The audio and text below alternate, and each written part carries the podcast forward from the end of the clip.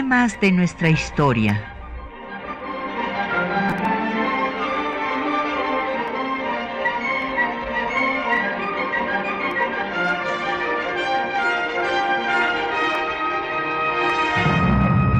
Un espacio que difunde el conocimiento del pasado para comprender nuestro presente. Programa a cargo de la maestra Patricia Galeana.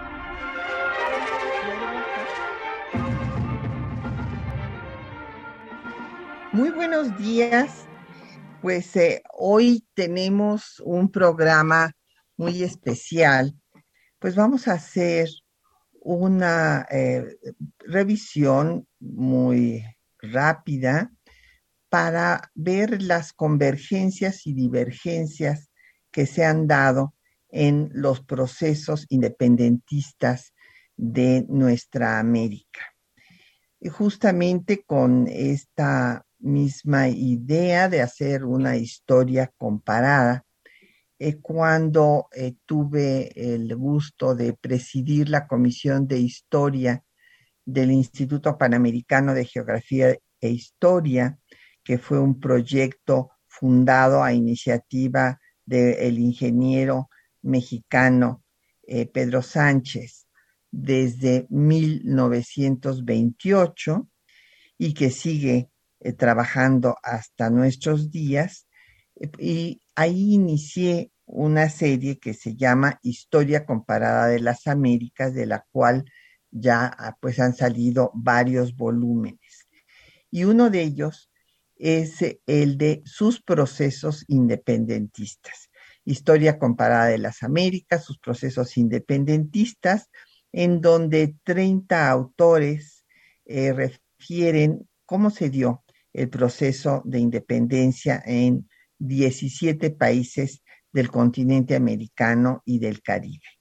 Esta es una edición que se hizo con el Senado de la República, el IPGH, el Centro de Investigaciones sobre América Latina y el Caribe de la UNAM y la editorial Siglo XXI. Bueno, pues vamos a dar inicio al programa, pues eh, recordando los antecedentes de estos procesos independentistas.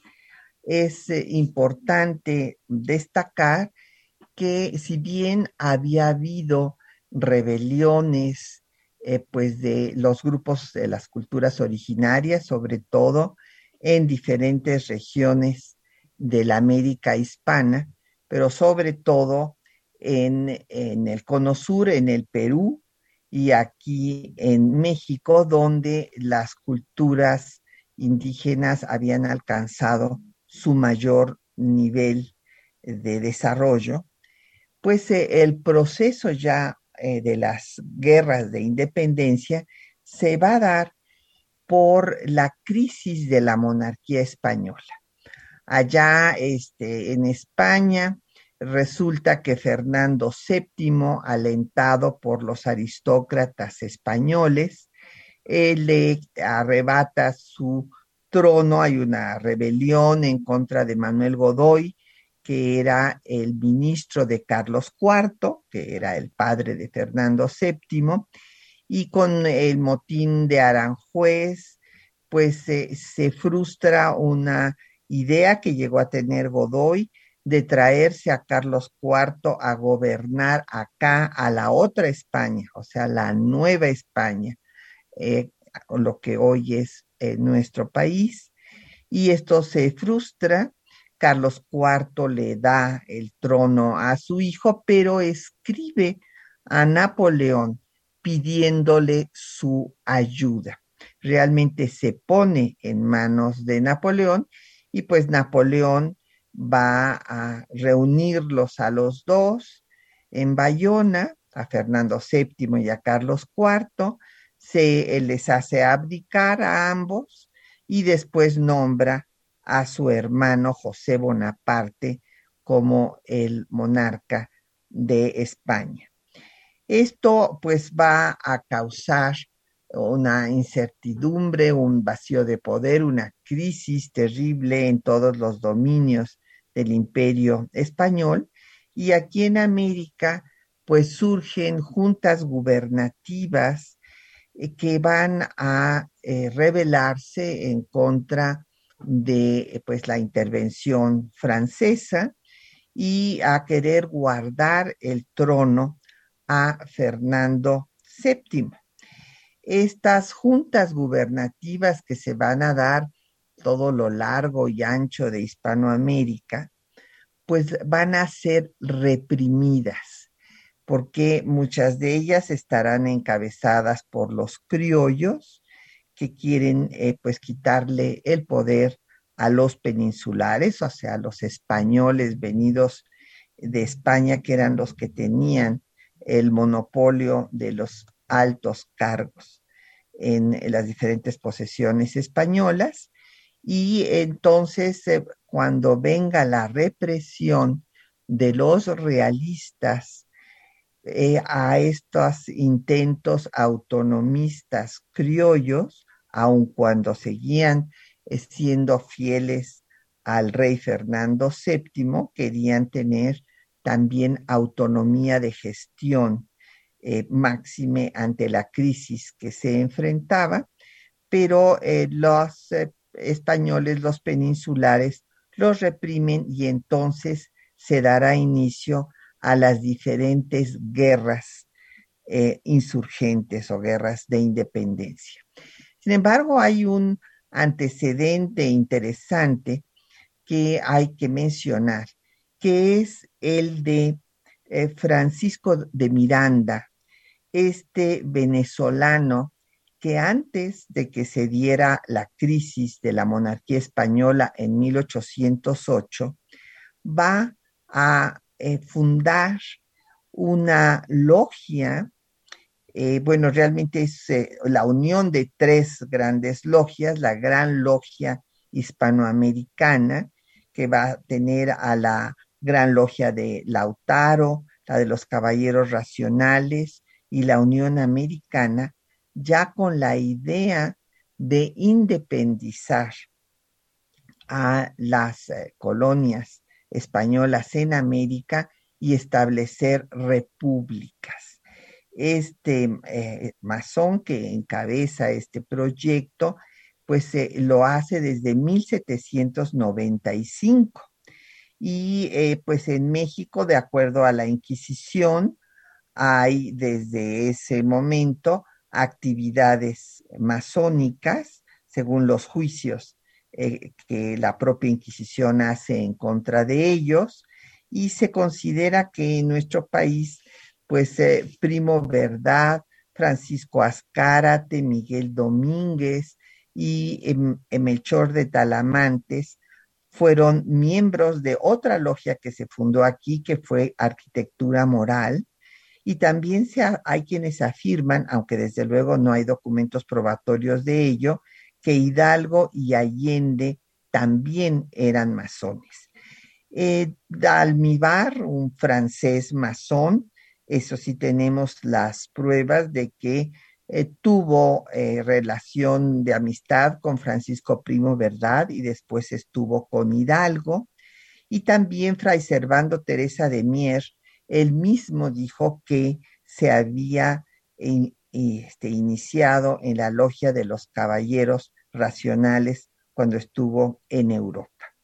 De esta forma, eh, pues va a haber masones también en México, pero sobre todo en el cono sur, donde eh, pues Montúfar y Rocafuerte en Ecuador, eh, Antonio José de Sucre y el propio libertador Simón Bolívar van a ser masones. Quiero destacar desde este momento que una de las características singulares del proceso independentista de México es que a diferencia de lo que sucedió en el cono sur, aquí este proceso fue encabezado por Miguel Hidalgo un cura ilustrado, heterodoxo, y no por Allende. Ignacio Allende va a ser rebasado eh, por eh, Hidalgo porque era mucho más carismático y eh, pues tenía una cultura más amplia y que en efecto por eso van a chocar Allende e Hidalgo y Allende acabará teniendo en calidad de prisionero a Hidalgo. Pero esto va a marcar una diferencia sustantiva de la independencia de México con todas las independencias de América, porque aquí Miguel Hidalgo va a abolir la esclavitud desde 1810 y esto va a hacer que sea un movimiento popular, va a ser una eh, revolución social en la que van a este, incorporarse indígenas, castas, eh, los antiguos esclavos, toda la población. Y eh, a diferencia de lo que suceda en las otras independencias, donde van a ser los militares criollos los que encabecen el movimiento y donde va a tardar eh, muchos años en algunos casos en darse la abolición de la esclavitud. Vamos a hacer una pausa para escuchar eh, música y vamos a escuchar justamente las mañanitas de Hidalgo eh, de Guillermo Zapata, del disco México a través de sus canciones. Escuchemos.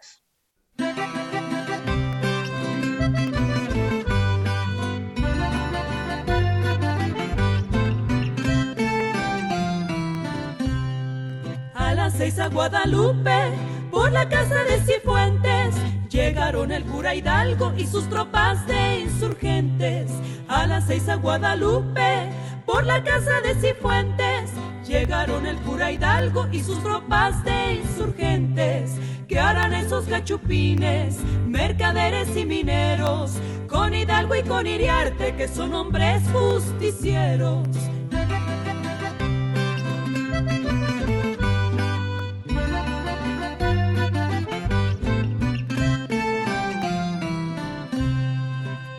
Fogatas en la plaza y en los cerros guarniciones. Hidalgo está con saldúa y hay jefes en los mesones. Hay fogatas en la plaza y en los cerros guarniciones.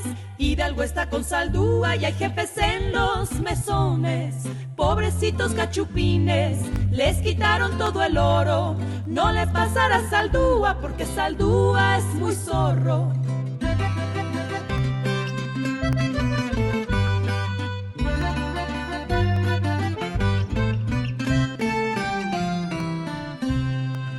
Trae Hidalgo escolta, si es valiente y es guerrero, no lo sabe ni la tropa, cuanti más el pozolero.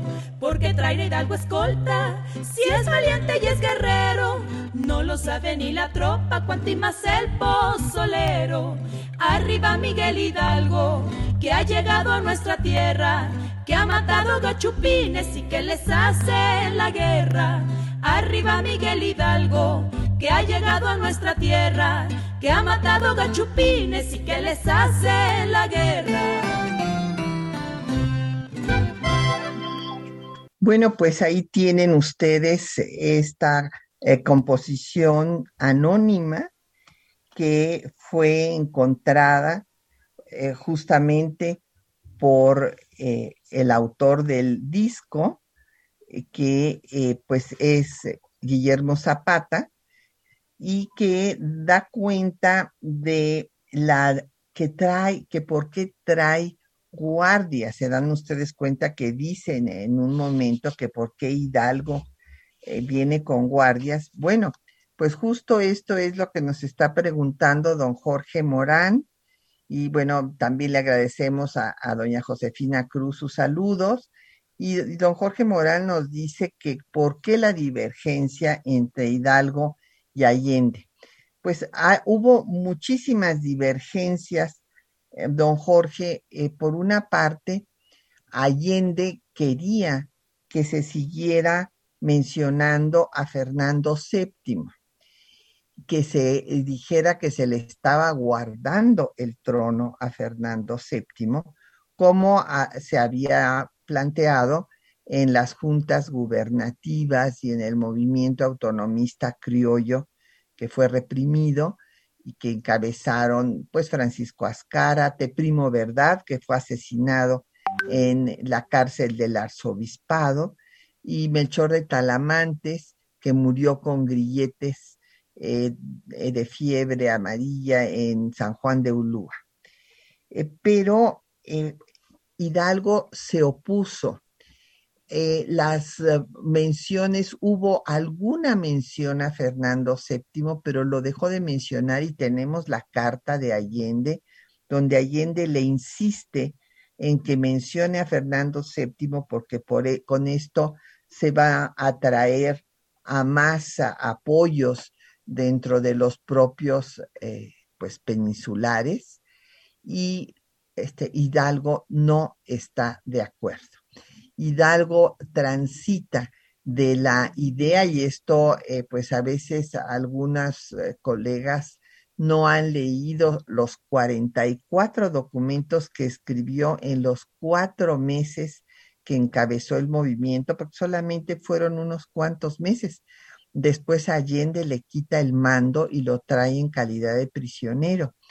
Y en estos meses, eh, pues Hidalgo habla de la independencia, habla de que hay que convocar a un congreso y cuando establece el primer gobierno independiente en Guadalajara, lo primero que hace es sacar la efigie de Fernando VII del Palacio de la Audiencia y eh, se, se, llamará Palacio Nacional. Eh, tiene un eh, gabinete, un secretario de honor y justicia, manda, bueno, tenía además un embajador, manda un representante a buscar establecer relaciones con Estados Unidos, que como se había independizado primero, pues se consideraba que podía apoyar eh, en este proceso. Y Hidalgo va a tener una idea totalmente contraria a Allende respecto a cómo se debe lograr la independencia. En primer lugar, elimina la idea de Fernando VII, transita de la monarquía a una república y va a incorporar a todos los grupos sociales, como dije, aboliendo la esclavitud y suprimiendo las castas. Y esto a Allende no este, le gustó para nada porque Allende lo que quería era que hubiera eh, un ejército para grandes batallas como las que se dieron en Sudamérica, por ejemplo, pues con el libertador Simón Bolívar, un ejército organizado, no quería que se movilizaran todos los grupos sociales, que todos participaran en el proceso, y él tenía la idea de tomar la Ciudad de México y consideraba que con esto ya se iba a consumar la independencia.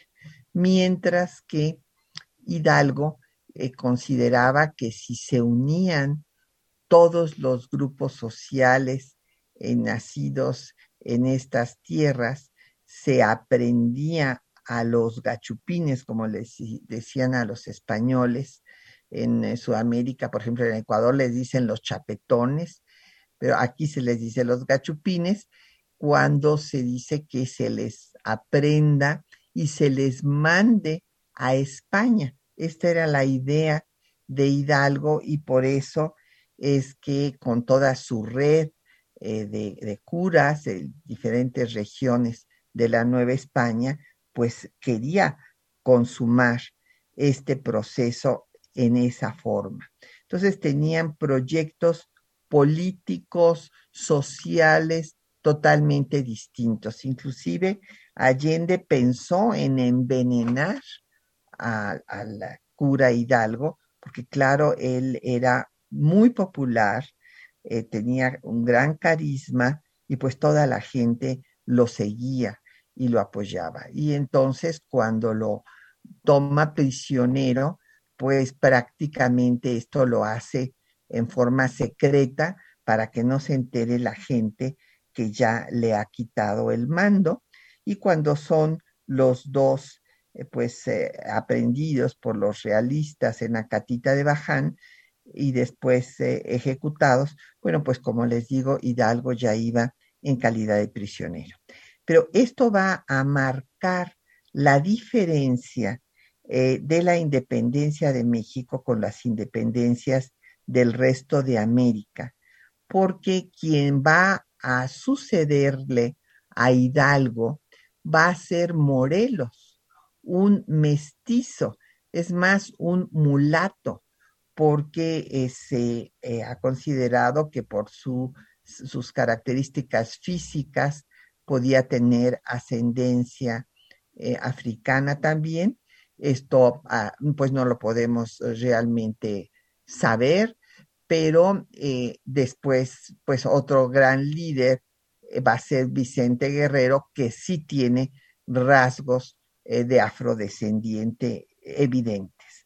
Entonces es muy diferente el proceso que se da como un movimiento social popular a los procesos independentistas de, eh, del resto de América, sobre todo de América del Cono Sur, en donde es la élite criolla de los militares las que dirigen el proceso. Y como decía yo, en donde pues tarda mucho tiempo en abolirse la esclavitud. Veamos algunos ejemplos. En primer lugar, bueno, recordemos que eh, pues eh, los primeros en lograr su independencia en eh, América va a ser las 13 colonias inglesas que van a tener una guerra rápida de cuatro años, mientras que la guerra insurgente en nuestro país tardó 11 años, que es más o menos lo que tarda en los diferentes países de la América hispana o de nuestra América.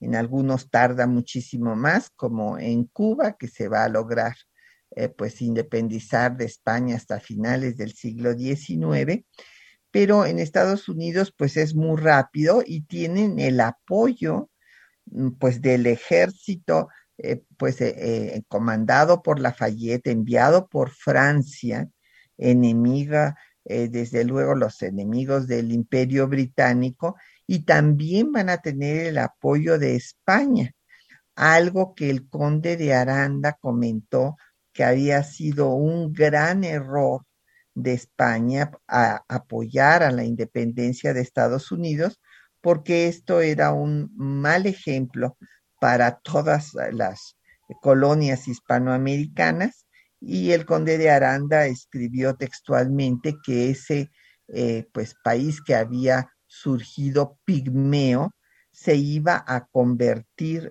utiliza la palabra textual, pigmeo, y también textual coloso. Se iba a convertir en un coloso que iba a amenazar las posesiones hispanoamericanas.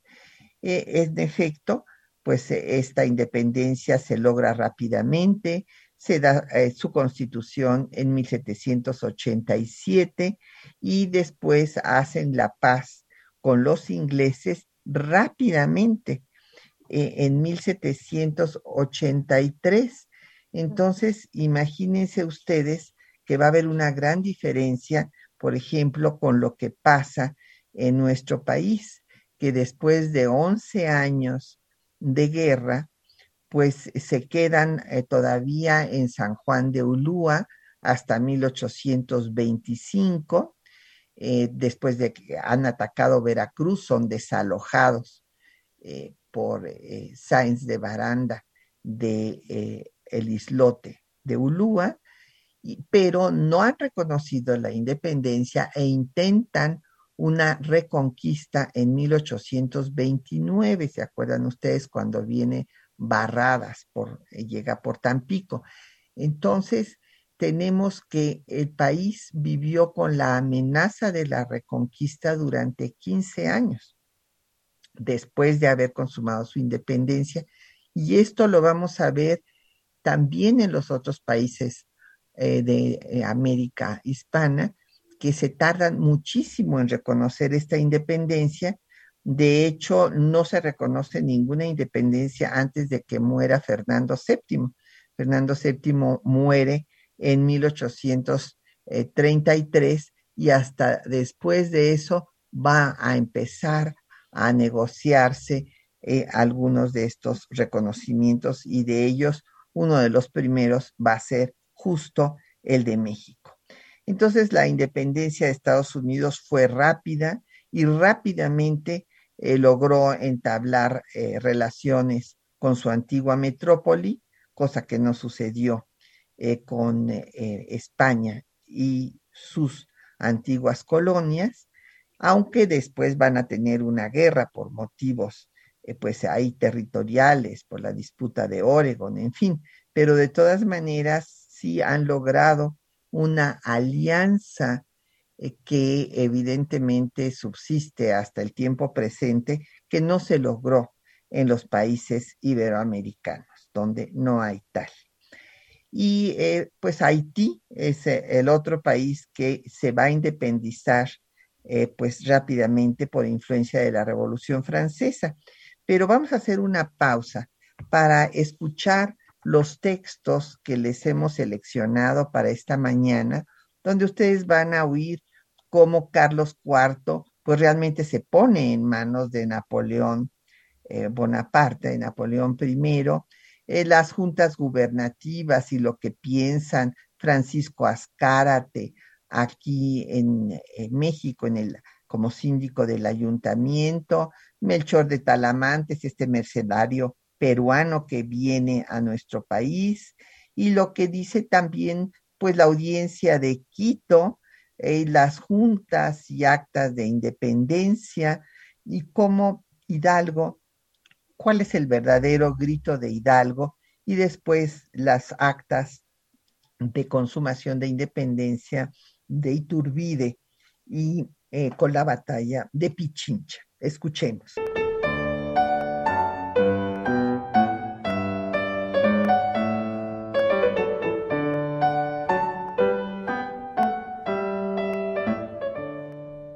Crisis de la monarquía española de 1808, cuando Fernando VII le disputó la corona a su padre, Carlos IV, este le escribió a Napoleón Bonaparte solicitando su apoyo.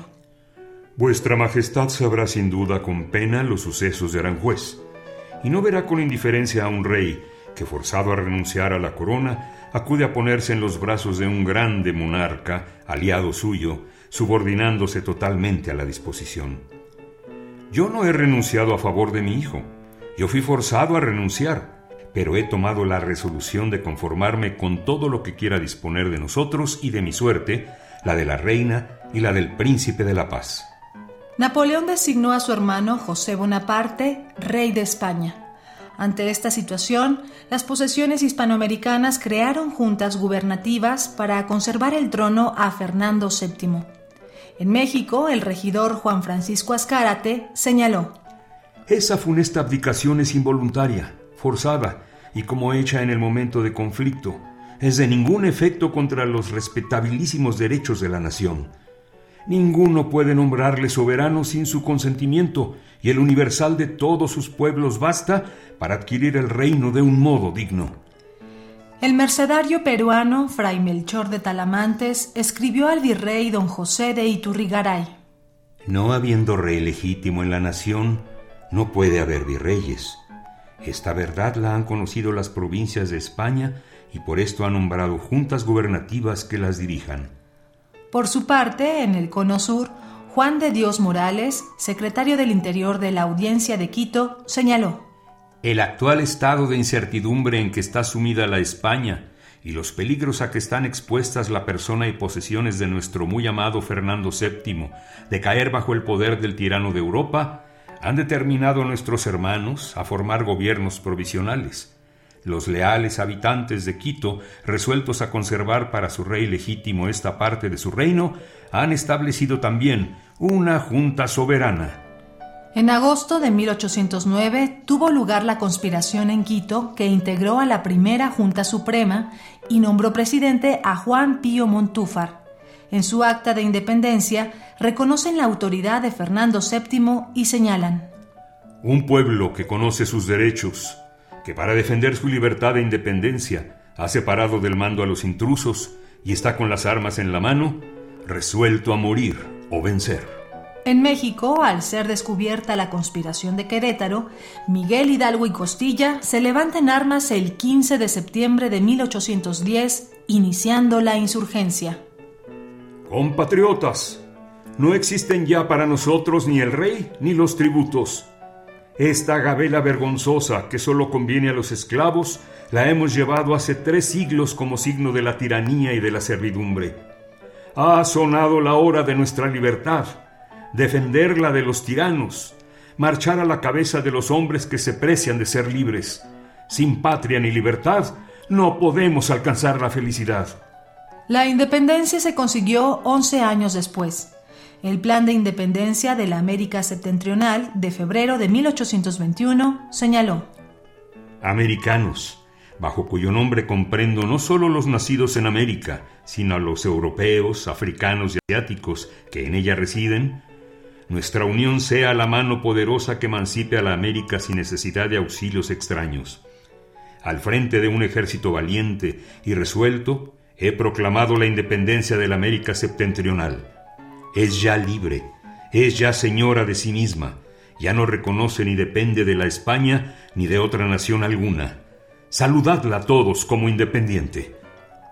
La batalla de Pichincha del 24 de mayo de 1822 fue decisiva para la independencia ecuatoriana. Las tropas patriotas de Simón Bolívar, comandadas por Antonio José de Sucre, derrotaron a los realistas, liberándose del control español e integrándose a la República de Colombia. Escuchemos su parte militar. Cuatrocientos cadáveres enemigos y doscientos nuestros han regado el campo de batalla. Además tenemos 190 heridos de los españoles y 140 de los nuestros. Los cuerpos de todos han cumplido su deber. Jefes y oficiales y tropas se disputaban la gloria del triunfo. Finalmente, Ecuador se separó de la República de Colombia en mayo de 1830. La Asamblea de Guayaquil señaló. El pueblo de Guayaquil hace una solemne manifestación de su amor y eterna gratitud al libertador Simón Bolívar por sus incomparables servicios a la causa de la libertad. Bajo estos principios y condiciones, el pueblo de Guayaquil se aparta y se separa de la unión que hasta ahora ha conservado con el resto de la República.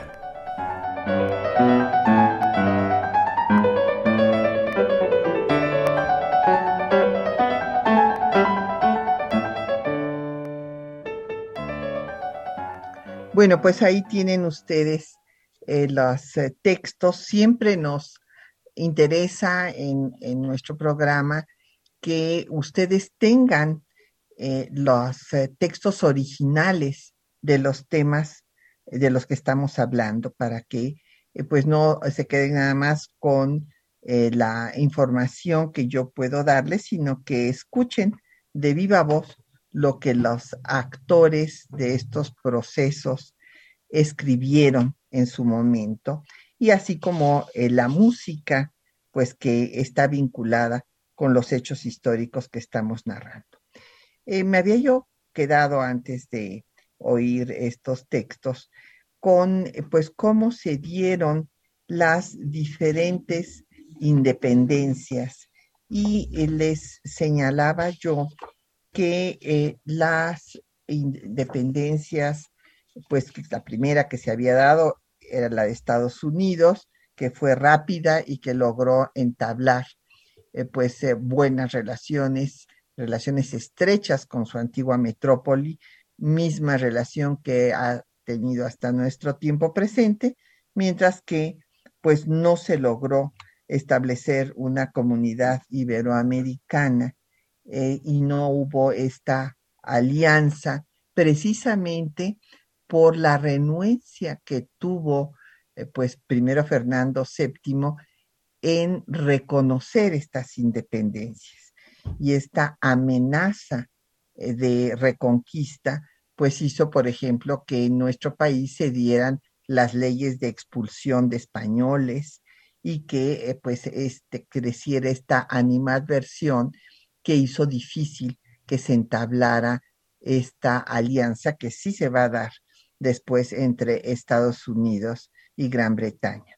¿Qué pasó en Haití, que fue el, eh, país eh, segundo en lograr su independencia? Como decía yo, tuvo pues la, influencia de las ideas libertarias de la Revolución Francesa y en 1791 Francia había, eh, pues después de una rebelión que se dio de eh, pues esclavos eh, encabezada por Toussaint Louverture, pues después se había establecido ya que no iba a haber esclavitud en las posesiones francesas, sin embargo, se restableció esta y se reprimió a eh, pues los eh, eh, que demandaban la abolición de la esclavitud y su libertad.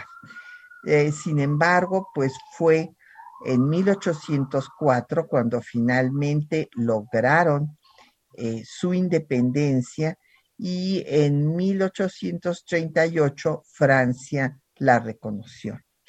En cuanto a la América hispana, el cono sur, pues sabemos que las independencias van a iniciarse más o menos en las mismas fechas, a partir de la crisis de la monarquía española, se hacen las juntas gubernativas y después vienen ya los movimientos armados ante la represión de estas juntas.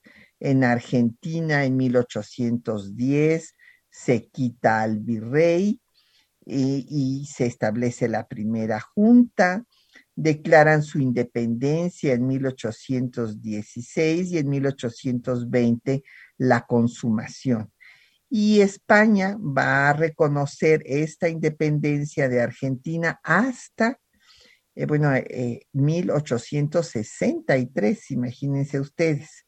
Eh, Chile, por ejemplo, pues también estableció inició todo su proceso en 1810, hubo una Junta Nacional, eh, en 1814 se restablece eh, la dominación española, después en 17 O'Higgins eh, y San Martín van a lograr otra vez triunfar sobre los realistas y dan el acta de independencia en 1818 y España reconoce la independencia en 1844.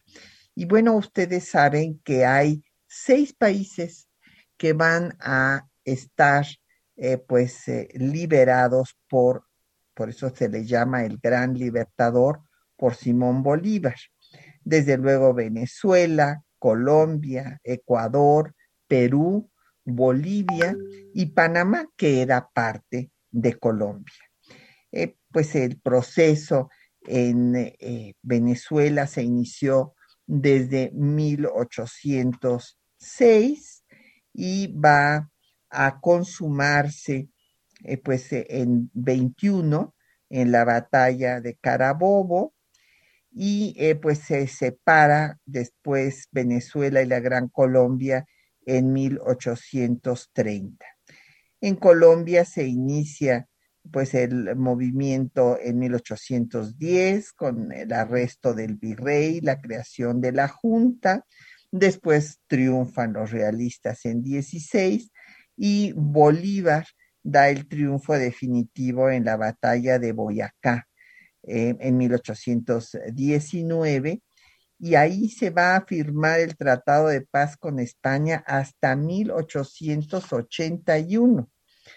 En el Ecuador, que es pues quienes están celebrando ahora el bicentenario de su independencia, pues también había eh, iniciado el proceso de las juntas en 1809, hicieron su acta de independencia eh, y en 22 finalmente logran triunfar con el apoyo de las eh, tropas de Bolívar encabezadas por Sucre en la batalla de Pichincha el 24 de mayo de 1822. En 30 se separan de Colombia y España va a firmar la paz hasta 1840. En Perú, pues como les había yo dicho, igual que eh, pues hubo en México, que hubo varios actos de resistencia de las culturas originarias, allá Tupac Amaru también había sido ejecutado desde 1779, la gran cultura inca que tenía una gran fuerza. Y eh, pues las juntas gubernativas inician también en 1809, hacen su acta de independencia en el 21 eh, con José de San Martín y eh, con Bolívar en 24 pues eh, en la victoria de Ayacucho, pues logran derrotar a los realistas y firmarán la paz con España hasta 1879. En eh, Bolivia, pues va a pasar muy parecido, pertenecía al Alto Perú y el proceso va a sellarse con la batalla de Junín y se firmará la paz después con España. Y pues Panamá eh, se va a independizar desde 21 uniéndose a Colombia y finalmente se separará de Colombia en 1903. Pues vamos a hacer otra pausa para escuchar música y ahora vamos a escuchar el himno a la batalla de Pichincha de Arturo Pantucín. Es un cantautor ecuatoriano. Ya se oyen los clarines, ya se escucha el avance de fieros batallones. Va a comenzar América la lucha y un de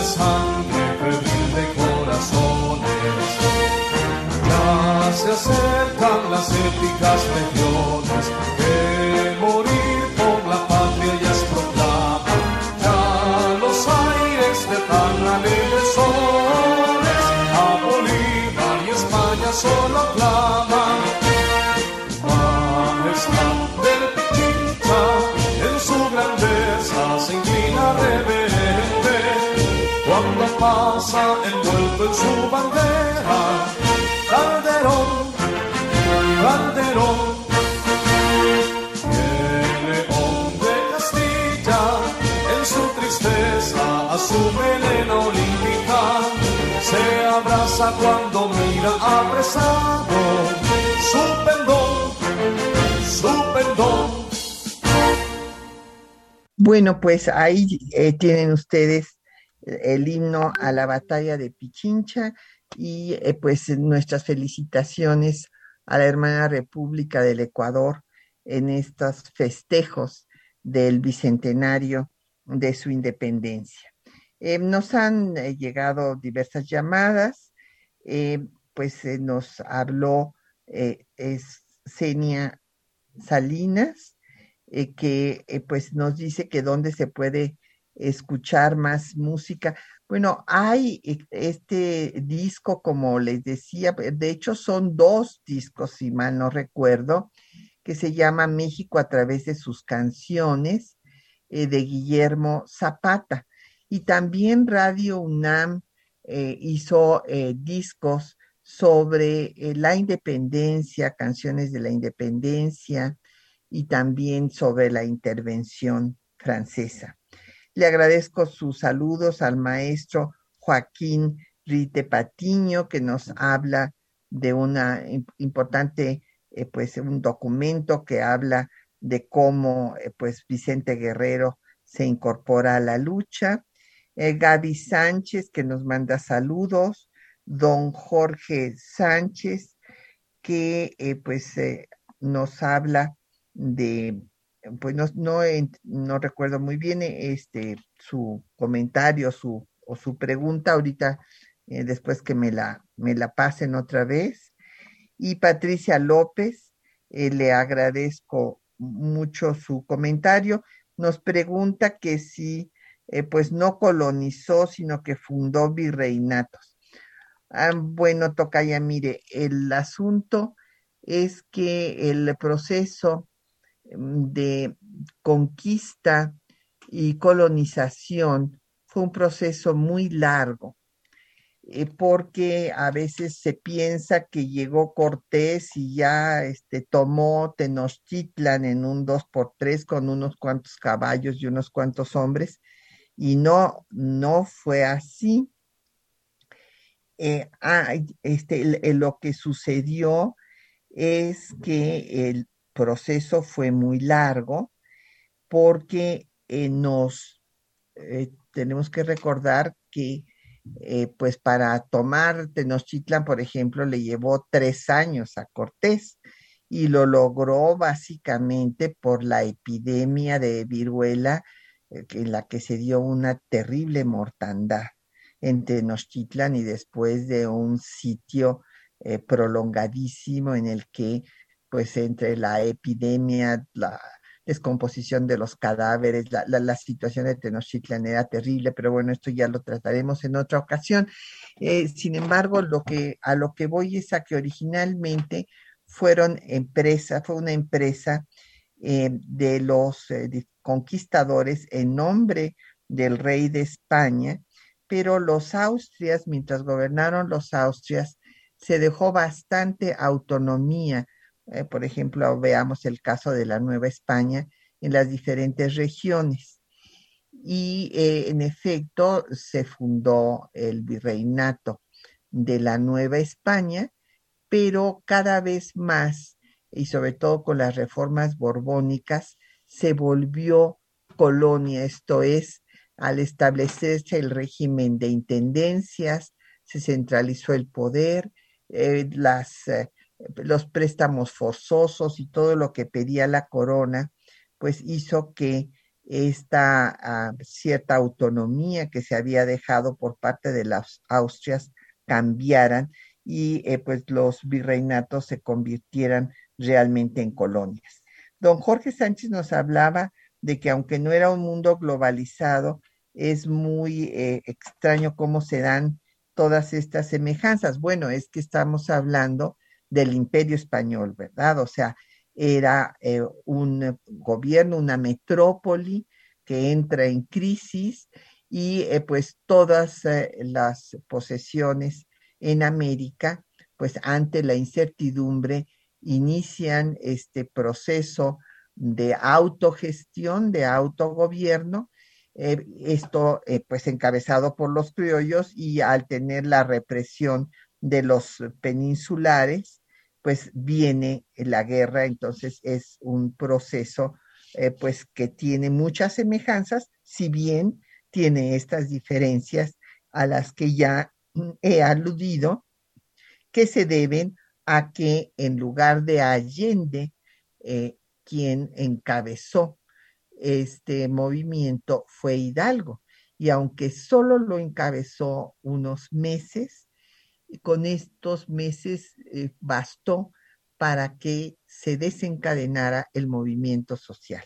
Después, eh, pues el líder del Partido Conservador, Lucas Alamán, y otros personajes de la época, pues van a culpar a Hidalgo de que haya eh, pues despertado la anarquía, decían ellos, y que les haya costado tanto trabajo lograr la estabilidad política del país. Pero bueno, esto este, pues es absurdo porque Hidalgo tuvo unos cuantos meses el movimiento y ellos ya habían tenido varios años para lograr esta estabilidad pero esta no se podía lograr, entre otras cosas, por el peligro, por la amenaza de la reconquista, lo cual eh, trajo como consecuencia que tomara pues un papel predominante en materia política el ejército y pues el líder del ejército que era Antonio López de Santana. Bueno, en cuanto a otras independencias en los breves minutos que nos quedan, me gustaría eh, pues recordar que el caso de Brasil es un caso aparte. Eh, obviamente, eh, pues la casa de, la, de Braganza era la posesión de Portugal y aquí se van a venir el rey de, Portugal, lo que planeó Godoy hacer con Carlos IV, traérselo a la Nueva España y que no pudo ser porque vino el motín de Aranjuez y le quitaron a Godoy el, poder y a, Carlos IV la corona, es cuando eh, recurre al apoyo de Napoleón, porque Fernando VII lo hace que le dé eh, eh, la, la, corona, y pues esto le da un giro a la historia de lo que sucede en el imperio español. Pero en el imperio de Portugal sí se vienen, a, huyen ante el ataque que venía de Napoleón I, se vienen a Brasil y aquí pues Juan VI va a estar gobernando hasta que las cortes portuguesas exijan que regrese a Portugal. Y entonces deja a su hijo Pedro I eh, gobernando aquí hasta que venga el grito de Ipiranga que eh, también exigen que se vaya a Portugal y que Brasil se declara independiente, pero la monarquía eh, este, subsiste hasta 1889, o sea, ahí no hay una, eh, un movimiento cruento y subsiste la monarquía todo este tiempo. Cabe destacar que en todas las independencias del Cono Sur, por ejemplo, y después veremos también de Centroamérica, eh, se establece una república.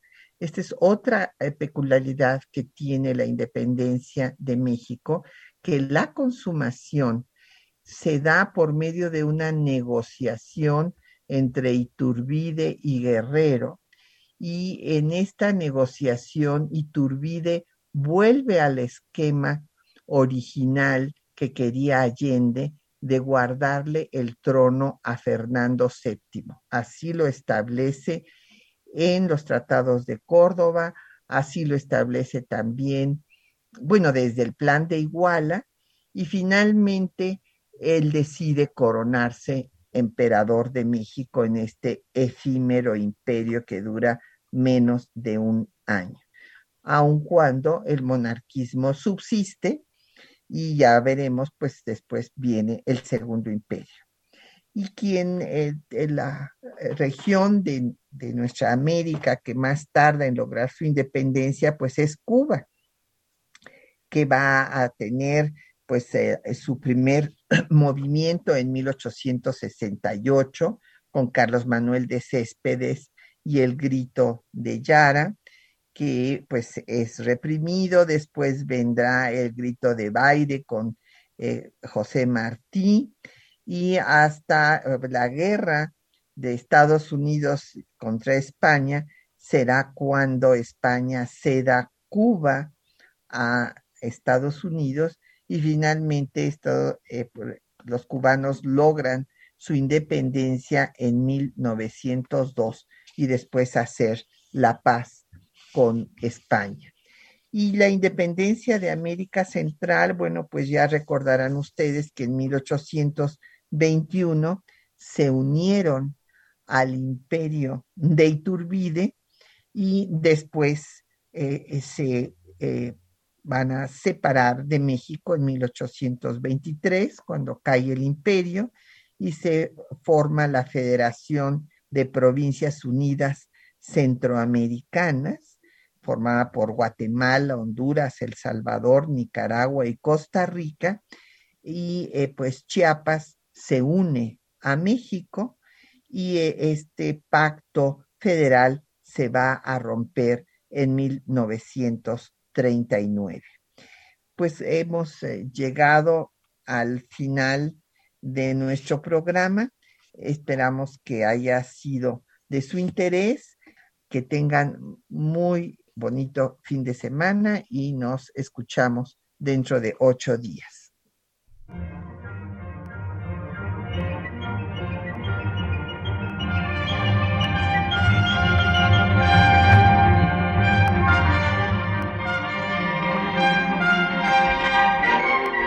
Temas de nuestra historia.